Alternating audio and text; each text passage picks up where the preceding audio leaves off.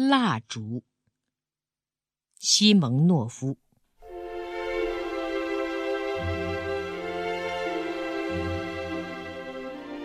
一九四四年九月十九日，贝尔格莱德实际上已经拿下来了，只有萨伐河上的一座桥和那个小小的桥头堡还在德国人手里。那个早晨。五个红军决定要偷袭这座桥。他们必须先爬过一块不很大的方场，方场上散布着几辆烧毁了的坦克和铁甲车，有德国人的，也有我们的。只有一棵树还没倒下，好像有一双魔手把它的上半身削去了，单留着一人高的下半截儿。在方场的中央，我们那五个人被对岸敌人的迫击炮火赶上了。在炮火下，他们伏在地上有半小时之久。最后，炮火熄了一点儿，两个轻伤的抱着两个重伤的爬了回来。那第五个已经死了，躺在方场上。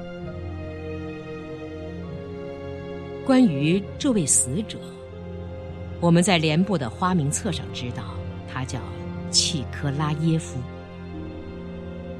十九日早上，战死于贝尔格莱德的萨伐河岸。红军的偷袭企图一定把德国人吓坏了，他们老是用迫击炮轰击方场和附近的街道，整整一天，只有短短的几次间歇。连长得到命令，要他在第二天拂晓攻占那座桥。因此他说：“这时候不必去搬回契科拉耶夫的尸首，等明天攻下桥后再埋葬他吧。”德国人的炮火一直轰到太阳落山。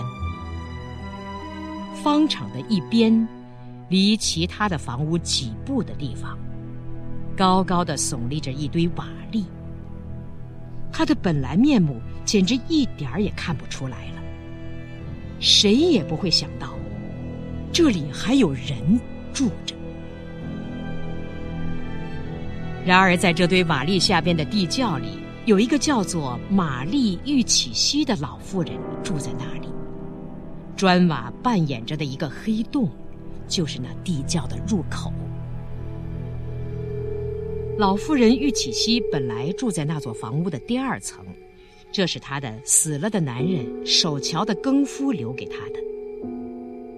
第二层被炮火轰毁了，他就搬到楼下去住。住在楼下的人早已搬得一个不剩了。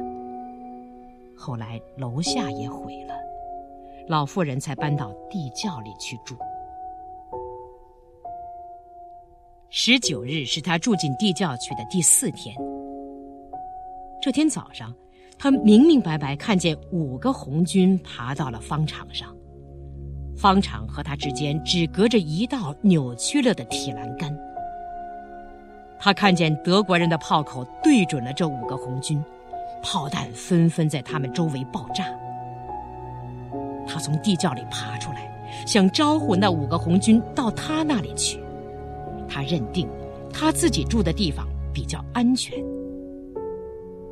然而，他刚爬出一半儿一颗炮弹落在近旁，炸开了。老妇人被这一震，耳朵也聋了，脑袋碰在墙上，失去了知觉。他醒来的时候，再朝那边看，五个红军只有一个留在方场上。这个红军侧着身子躺着，一只手臂张开，另一只手臂枕在脑袋下面，好像想躺得舒服一点。老妇人叫了他，几次都没有回答，才知道他已经死了。德国人又开炮了。炮弹在这小小的方场上炸开了，黑色的泥土直翻起来，柱子似的。碎片把那些剩下来的树木的枝条都削去了。那个苏联人孤零零的躺在那毫无遮掩的方场上，一只手臂枕在脑袋下面，周围是炸弯了的铁器和炸焦了的树木。老玛丽·玉起西看着那战死的兵。看了很久，他很想把这件事告诉什么人，可是附近一带不用说人，连一个活东西都没有，甚至陪伴他在地窖里过了四天的那一只猫，也被刚才炸起来的砖石碎片砸死。老妇人想了半天。然后伸手在他那唯一的衣袋里摸出件什么东西来，揣在怀里，慢慢的爬出了地窖。他不会匍匐前进，也不能快跑，他干脆直着身子，一摇一摆，慢慢的向方场上走去。一段还没有炸断的铁栏杆拦在他前面，他也不打算跨过去。他太衰老了，跨不过去，因此慢慢的绕过了那段铁栏杆，走进了方场。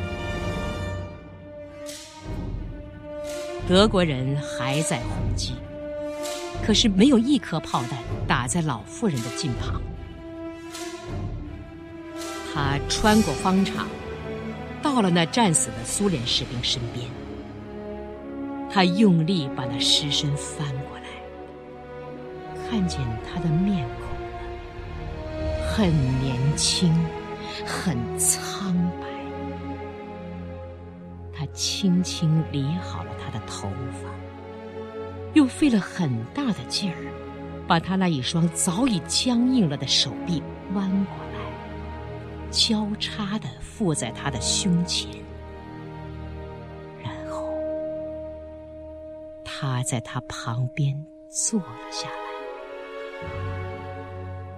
德国人还在开炮，可是跟先前一样，那些炮弹落得离老人很远。这样，他坐在那里，静静的。一小时，也许两小时。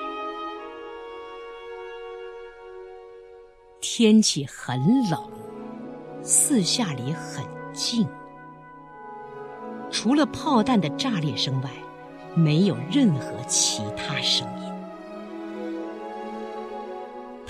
终于站了起来，离开了那死者。走了不多几步，他马上找到他要的东西了——一个大的炮弹坑。这是几天之前炸出来的，现在那坑里已经积了些水。老妇人跪在那坑里，用手掌舀出那些水。舀几下，他就得休息一会儿。到底，他把坑里的水全舀干了。于是他回到那死者旁边，两手抄在死者的腋窝下，把他拖走。路并不远，一共不到十步。可是他太衰老了，不得不坐下来休息了三次。最后，他总算把死者拖到了弹坑里。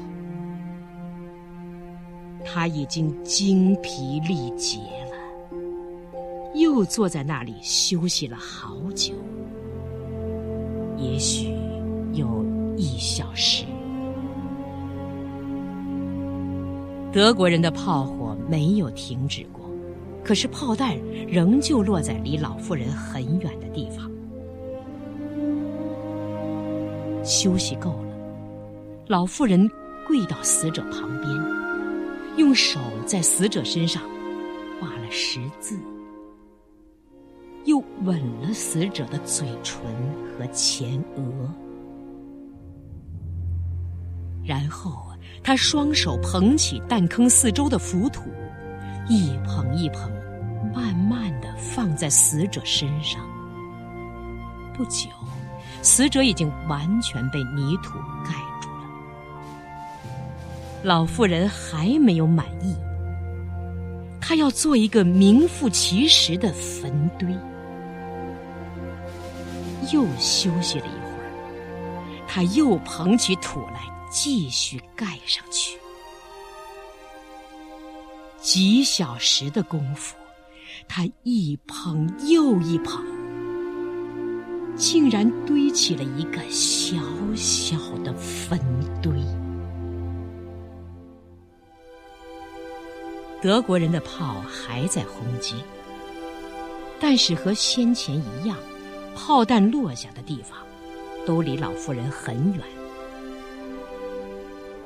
做好了坟堆后，老妇人就从她那黑色的大围巾底下，摸出她离开地窖的时候揣在怀里的东西。这是一支大蜡烛，是四十五年前她结婚的喜。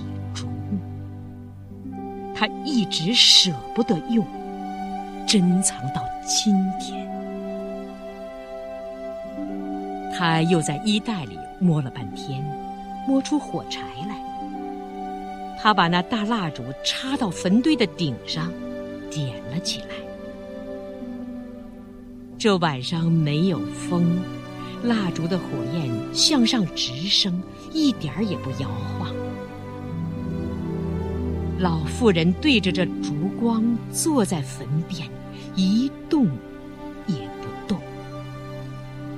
两臂交叉抱在胸前，披着那黑色的大围巾。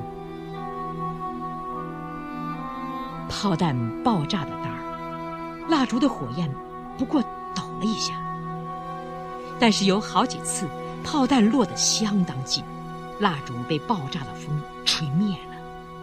有一次竟给震倒，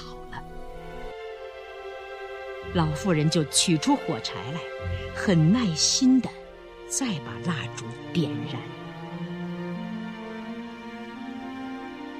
天快要亮了，蜡烛也快要燃尽了。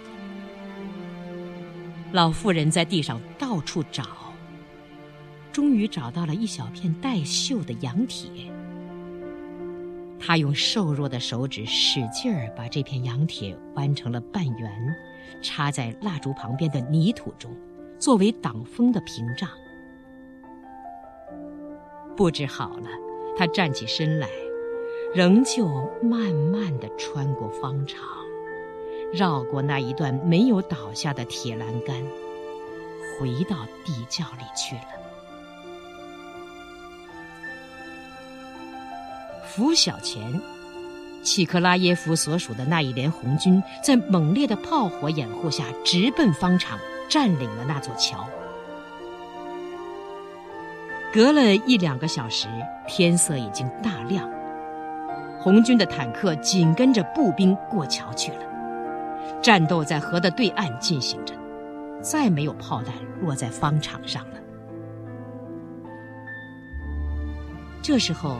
连长派了几个士兵去找契克拉耶夫的尸身，打算把他和今天早上战死的战士一同埋葬。那几个士兵到处找契克拉耶夫的尸身，可是找不着。突然，有一个士兵吃惊的大声叫了起来：“看呀！”那红军说：“大家都朝他指点的方向看。”在已经被破坏的铁栏杆附近，耸立着一个小小的坟堆，一支蜡烛，旁边还有生锈的羊铁片给它挡住了风。在坟堆上，闪耀着柔和的火焰。蜡烛快点完了。烛芯儿快给蜡泪淹没了，但是那一朵小火花依然在闪烁。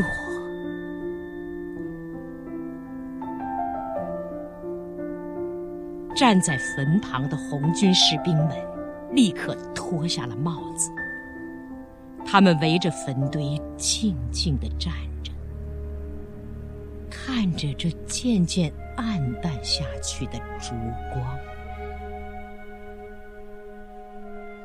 这时候，一个披着黑色大围巾的高身材的老妇人走进来了。她默默地走过那些红军身边，在坟旁跪下，从黑色的大围巾底下取出。又一支蜡烛来，这一支和坟上的快点完的那一支一模一样，显然是一对。老妇人蹲下身去，拾起那蜡烛头，把那新的一支点着，插在那老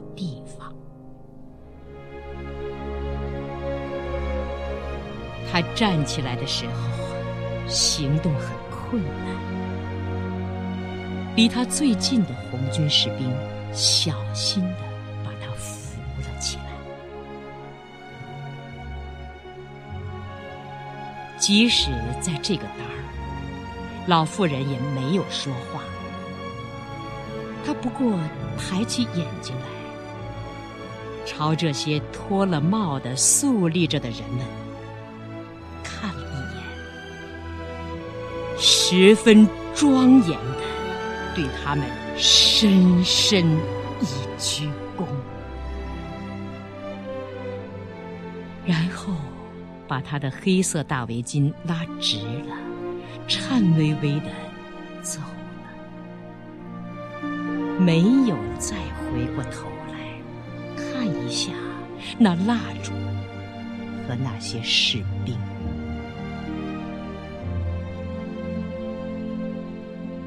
红军士兵们目送着他走远了，他们小声的谈论着，似乎怕惊扰那肃穆的空气。他们穿过方场，走过桥，赶上他们的连队，投入战。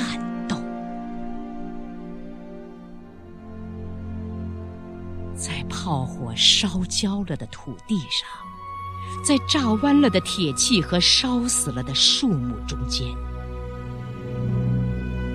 那位南斯拉夫母亲的唯一珍爱的东西，她的结婚的花烛，还是明晃晃的点在一个苏联青年的。这一点火焰是不会熄灭的，它将永远燃着，正像一个母亲的眼泪，正像一个儿子的英勇，那样永垂不朽。更多课文。请关注微信公众号“中国之声”。